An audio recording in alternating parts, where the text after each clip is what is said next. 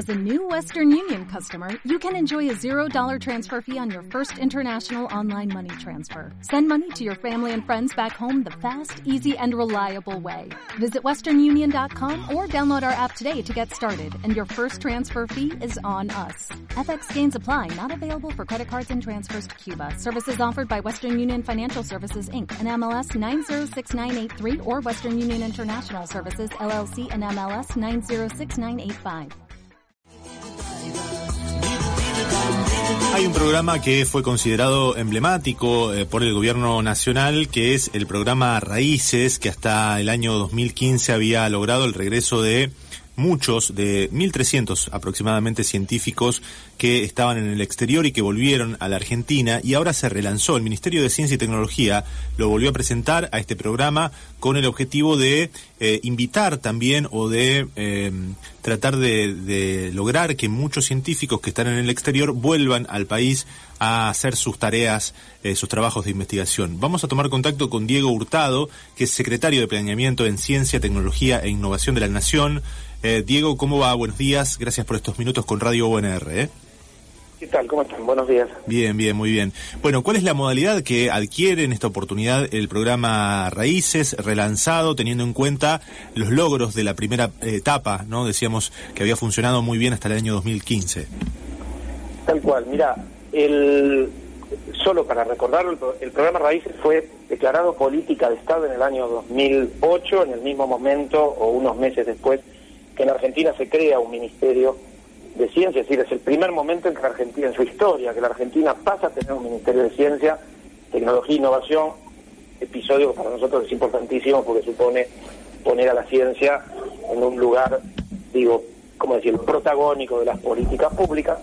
Ahora, dicho esto, como vos señalaste, el programa tuvo muy buen desempeño, hasta 2015 se había logrado repatriar a alrededor, para dar un número redondo, 1.300 científicas, científicos, y esto paro acá un segundo, hay que tomarlo en su dimensión para un país que en una región inestable como América Latina probablemente haya sido uno de los países más inestables, política y económicamente, quiero decir, ¿no? La Argentina. Y en ese sentido, el programa Raíces viene a revertir con este resultado de 1.300 repatriaciones lo que había sido casi hasta ese momento como una, una cualidad crónica, ¿no? Es decir, que nuestros científicos, científicas en realidad, frente a crisis recurrentes, suelen irse. La crisis del 2001 expulsó mucha gente joven. Digo, lo mismo podríamos decir las políticas de los años 90. eh, yo no tengo los números de si hubo gente que se fue y cuánta gente, si es que se fue durante el gobierno de Macri, sí de pertenecer a la propia comunidad científica, eh, uno vivía el clima de esto así no puede seguir, yo me voy a ir, y gente haciendo contactos en el exterior al año 2018, cuando ya era muy claro que el gobierno de Macri estaba devastando la ciencia y la tecnología. En ese momento se revierte claramente esto que habían sido 1.300 repatriaciones, al punto de cuando mirás 2019, eh, solo dos personas volvieron al país eh, con el programa Raíces en el 2019. Nosotros cuando asume Alberto Fernández y Cristina Fernández de Kirchner en diciembre de 2019, lo primero que hace este nuevo gobierno es volver a crear un Ministerio de Ciencia, porque recordemos que el macrismo degradó el Ministerio de Secretaría. Sí. Ahí nosotros nos pusimos a trabajar en recuperar el programa Raíces. Ahora, ¿por qué hablamos de un relanzamiento, algo que hicimos hace dos días? Porque en realidad cuando nos pusimos a trabajar en la recuperación, nos dimos cuenta que hay como muchos componentes del programa que se podían no solo mejorar, sino completar, robustecer. Y te doy un ejemplo. Si por un lado está el programa de repatriación, es parte de raíces. Eso obviamente fue una de las primeras cosas en las que nos pusimos a trabajar. Yo les confieso que la pandemia en algún momento nos hizo frenar esa agenda. Estuvimos cuatro o cinco meses con nuestro trabajo de recuperación de raíces más o menos nunca frenado, pero sí trabajando a, a, a muy bajo ritmo. Cuando nos, nos vamos recuperando de la, del primer embate de la pandemia, podemos seguir dando respuesta a la pandemia, pero ahora volviendo a recuperar agendas de trabajo, ahí en octubre nos pusimos a trabajar en las repatriaciones y entre octubre y diciembre logramos ocho repatriaciones. Y esto no es solo que nosotros nos pusimos a trabajar y entonces logramos, lo pongo entre comillas, convencer a... Tiene que ver con las señales que da un gobierno de que vuelve a poner el interés en la ciencia de la tecnología, que vuelve a ver en la Argentina un proyecto de país, y eso se percibe muy claramente en el exterior. Y acá voy al punto que me interesaba destacarte, que es el programa Raíces, además de la repatriación, tiene otro de los brazos importantes del programa, son las redes de argentinos y argentinos en el exterior, que fue algo con lo que nosotros empezamos a trabajar, a armar videoconferencias, a empezar a tratar de entender qué necesitan nuestros científicos en el exterior, pero también a pedirles la colaboración de que nos ayuden, por ejemplo, a reconstruir la ciencia y la tecnología, digo, por ejemplo, a través de trabajo concreto de las redes en la construcción del Plan Nacional 2030, que eso es otra de las cosas en las que nos pusimos a trabajar y otra de las cosas que el macrismo dejó en el camino, nos dejó sin plan. Diego, eh, respecto de, la pandemia, que en algún momento había frenado esta iniciativa y después eh, hubo un paréntesis y permitió traer a, ocho científicos, ¿ustedes creen que, eh, digo, esta, esta pandemia, esta situación a nivel mundial favorece en el sentido de, bueno, generar otra, otro orden de prioridades a los científicos o al contrario, digamos, es un impedimento para lograr, digamos, el traslado de familia o de grupo de personas a su lugar de origen? No, la, pandemia es una tragedia por donde se mire, el impacto que tiene sobre las actividades científico-tecnológicas es enorme, sobre todo, además, digo, perdón, de manera directa, pero también de manera indirecta, con, con, la, el, el, freno que le pone a las economías, no solo en la Argentina, esto está ocurriendo a nivel global, hay, hay economistas destacados a nivel global que hablan de la triple crisis que atraviesa hoy el planeta, o algunos como Mariana Mazzucato, una economista hoy muy, muy visible, habla de la triple crisis del capitalismo. Dice, a ver, antes de la pandemia había una crisis de financiarización de la economía global, que en la Argentina había impactado a través de un gobierno neoliberal que nos dejó una deuda impagable. Había una crisis vinculada, que sigue habiendo, quiero decir, cuando digo había, decir, antes de la pandemia, ya había una crisis vinculada al calentamiento global, al problema del clima, que nuestro país, en la, en la que nuestro país se compromete, digo, este gobierno se comprometió a metas de eh, para combatir el cambio climático, metas de descenso de las emisiones de lo que se llaman gases de efecto invernadero al 2030 y al 2050. Esto ocurrió hace poquito, que nuestro gobierno anuncia metas muy ambiciosas para bajar la emisión. Pero también nos estamos comprometiendo, por un lado, con las emisiones, pero por otro lado, el mejor aporte que puede hacer un país como la Argentina al cambio climático es desarrollarse con equidad, con generando fuentes de trabajo, porque eso también supone un uso más eficiente de la energía.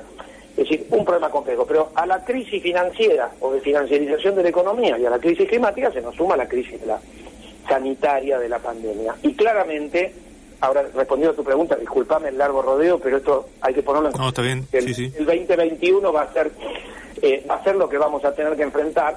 La, la pandemia, por ejemplo, para la migración o el retorno de científicas, científicos en Argentina, es un total obstáculo. Por eso para nosotros, haber trabajado entre octubre y diciembre, haber logrado ocho repatriaciones, es un número muy modesto, ocho yo, nosotros no, no estamos festejando el número ocho, estamos por un lado, mostrando una intención, una tendencia, porque el año pasado, que fue normal, solo dos personas volvieron. Este año, trabajando tres meses, solo en tres meses se gestionó este, estos ocho retornos. Tuvimos ocho, queremos pensar mm. eh, que el año que viene esto va a empezar a incrementarse. Y como te decía al comienzo, no es solo el programa Raíces, son las señales que da un gobierno. No nos olvidemos que cuando asume Alberto Fernández, una de las cosas que revaloriza de manera muy explícita en su discurso, incluso de Asunción, es el rol que se le va a dar a la ciencia, mm. a la tecnología. ¿Qué, objetivos o planes tiene el plan eh, o ustedes desde, digamos, el Ministerio para 2021 y em, cómo, digamos, además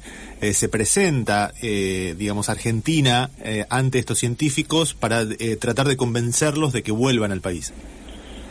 Mira, el primer punto es la pandemia al margen de la vacuna, del tratamiento que se anunció ayer, del uso del suero eh, equino hiperinmune, que es un logro de la ciencia argentina.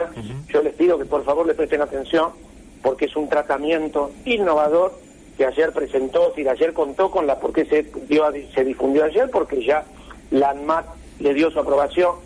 Digo, por un lado la pandemia. La pandemia, al margen de que logremos inmunizar a una buena parte de la población a través de la vacuna, al margen de que ahora tengamos un tratamiento que va a ayudarnos a descender las tasas de mortalidad, etcétera, etcétera, la pandemia llegó en algún sentido, el impacto, la pandemia, el impacto de la pandemia queda. Nos obliga a repensar el sector salud, las capacidades autónomas de nuestro país para producir vacunas, para producir medicamentos. Hay una industria farmacéutica nacional que podemos apuntalar dándole capacidades de investigación y desarrollo.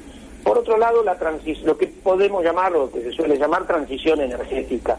Cuando yo les hablaba de cambio climático, el problema, el clima, pero también el problema del impacto socioambiental de algunas actividades productivas como el agronegocio, como la megaminería, son temas que este gobierno viene decidido a enfrentar, va a ser un proceso, la transición hacia formas de producción de energía más amigables con el ambiente. Eh, hay un problema en los países en desarrollo y es que impacto ambiental y pobreza van juntos. Digo, y eso para nosotros es uno de los principales metas, es decir, desacoplar impacto ambiental de pobreza, eso supone generar digo, ¿no? Trabajar sobre lo que podríamos llamar la faceta de desarrollo, pensado desde la ciencia y la tecnología. Hacer aportes al desarrollo social, aquellas tecnologías, por ejemplo, alimentos, vivienda, transporte. Digo, hay mucho para hacer desde el campo científico-tecnológico. Digo, te decía transición energética, te decía el tema del de, sistema de salud o del sector salud en Argentina, Después en Argentina hay eh, sectores que son emblemáticos. La biotecnología, por ejemplo, la vemos con esto del, con, esto que te comentaba, el suero hiperinmune, pero también con el kit de diagnóstico. Hay una tradición en ciencias biomédicas, que cuando digo, perdón, biomédicas en realidad pero también biotecnología aplicada a la agricultura, aplicada a otros sectores eh, de la actividad de, de nuestro país, de la actividad económica.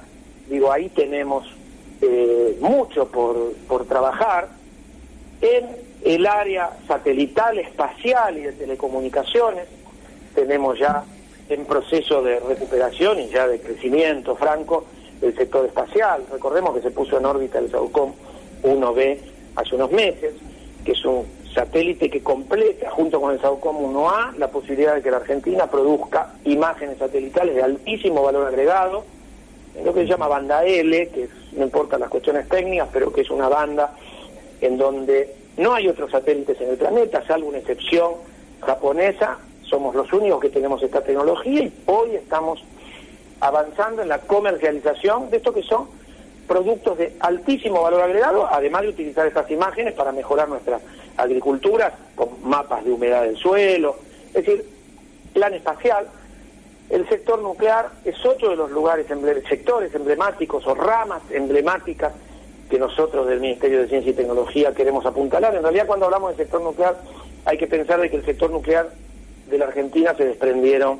el sector satelital, el sector de radares y muchas otras tecnologías que se pueden aplicar a muchas otras ramas de la producción. Aquí te podría seguir eh, describiendo, por ejemplo, Pampa Azul y nuestra política para el Atlántico, nuestra política exterior para el Atlántico por un lado, por otro lado el proyecto Pampa Azul para trabajar sobre nuestro, nuestras riquezas oceánicas, digo, es un programa que se recuperó con mucha decisión en el nuevo Ministerio de Ciencia. Es decir, eso más o menos me parece que te da un, un abanico de lo que podríamos llamar ejes estratégicos. Por otro lado, está el tema de federalizar la ciencia y la tecnología, que para nosotros es algo también imprescindible y yo te diría perentorio. Hay un desequilibrio territorial importante de las capacidades científicas, tecnológicas de nuestro país, concentradas en la zona, en la zona centro, en la región central, eh, que nosotros tenemos, decir, cuando digo nosotros pienso en el país, digo, es un nosotros, a escala nacional, como, como país, como proyecto de país, tenemos que poder revertir y la verdad que hasta acá siempre se habló de federalización como un término políticamente correcto, pero nosotros queremos sacarlo de ese lugar pasivo, ¿no? De lo correcto que debería hacerse y transformarlo en acciones concretas. Así que ahí está una de nuestras principales Bien. ocupaciones. Diego, eh, bueno, ahí un poco la expectativa del programa Raíces, que era un poco el motivo de, esta entrevista. Eh, la verdad que un, gusto poder charlarlo, pero antes de, cerrar me gustaría hacer una consulta sobre la expectativa que hay también en el campo científico, y ya que mencionaba, bueno, esta aprobación del suero equino hiperinmune como tratamiento para el coronavirus, preguntar sobre la expectativa por las vacunas. Estábamos recién eh, también comentando con algunos especialistas, hay mucha eh, esperanza en que pueda dar eh, buenos resultados, pero al mismo tiempo algunas preocupaciones y temores. ¿Qué es lo que saben desde el Ministerio de Ciencias sobre la aprobación de vacunas por parte de la ANMAT? ¿Cómo viene eso y qué expectativas hay con la llegada de la Sputnik B en las próximas horas? Mira, estrictamente la, pregunta que me haces con datos eh, precisos, lo, hay que consultar al Ministerio de Salud. Sí, lo que te puedo decir del Ministerio de Ciencia, que nosotros acompañamos digo, en, todo lo que fue logística eh, al Ministerio de Salud, es que las cosas en nuestro país, en todo lo relacionado con la vacuna, se están haciendo con toda la seriedad que te garantiza, digo, la, la calidad de recursos humanos y de capacidades que tenemos, por ejemplo, una institución regulatoria como la ANMAT, es decir, o el propio personal del Ministerio de Salud.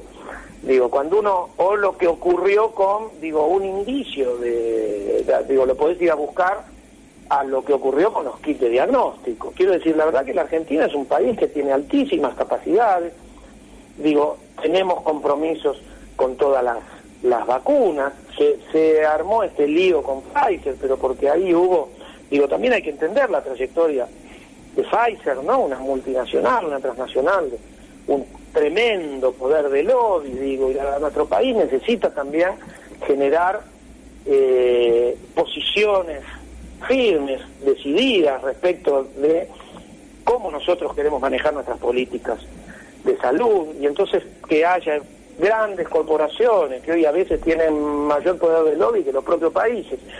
Digo, eh, a mí me parece que es un signo eh, positivo entender que nuestro país negocia de manera firme y que por otro lado no se está quedando sin vacunas, todo lo contrario, nuestro país va a tener la provisión de vacunas a la vez que ahora tiene un tratamiento, porque hay que sumar todo, ¿no? La, lo que es el frente de batalla contra el coronavirus, eso también fue una apuesta del Gobierno Nacional, del Ministerio de Salud, del Ministerio de Ciencia y Tecnología, en apoyar el desarrollo de un tratamiento que ayer la ANMAT aprobó y que te desciende la tasa de mortalidad en un 45%.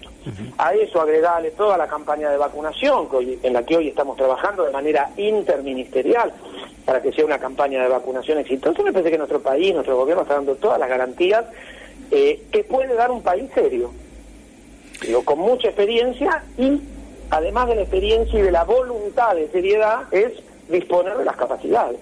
Esto es lo más importante. Mm. Uno mira los recursos humanos, son de primera línea en la Argentina, así que no hay nada de que preocuparse con el tema vacunas.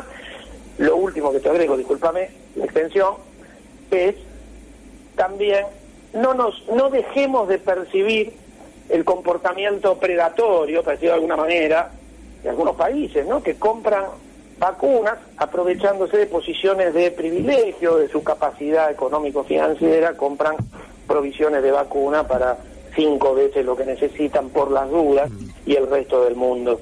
¿no? De esto se está escribiendo mucho y se está llamando mucho la atención porque es una decepción global. Después que pase la pandemia vamos a volver todos a Naciones Unidas, nos vamos a sentar ¿Con qué cara? Lo digo de manera figural.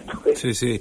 Sí, sobre todo cuando las expectativas al principio de, la pandemia era que íbamos a salir mejores, ¿no? Y hay algunos países que están demostrando que no aprendieron mucho de... No, no dejemos de hacer este análisis perdiendo, y no lo perdamos de vista por las campañas, porque acá hay un sector de la oposición, yo que sé, a mí me, hace mal a la salud, entender que del otro lado eh, hay gente, llamémoslo oposición, que juega al caos y entonces estamos todo el tiempo respondiendo a las intenciones de generar caos.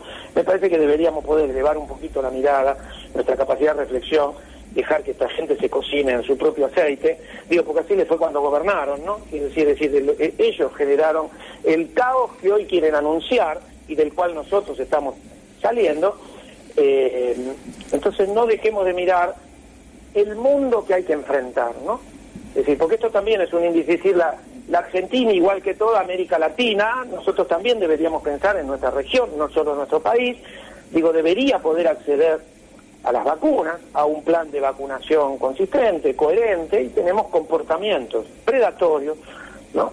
Eh, que vienen de países que se llaman a sí mismos avanzados, o países centrales, ¿no? Que están haciendo mm. Un desastre respecto de lo que podríamos llamar una geopolítica de la vacuna, generar capacidades de vacunación para todo el planeta. Diego, un gusto poder charlar estos minutos. ¿eh? Muchas gracias. No, gracias a vos. hasta luego, buen día. Estábamos hablando con Diego Hurtado, el secretario de Planeamiento en Ciencia, Tecnología e Innovación de la Nación, por el regreso del programa Raíces para repatriar científicos argentinos y también por, bueno, el avance también de algunas investigaciones a nivel nacional.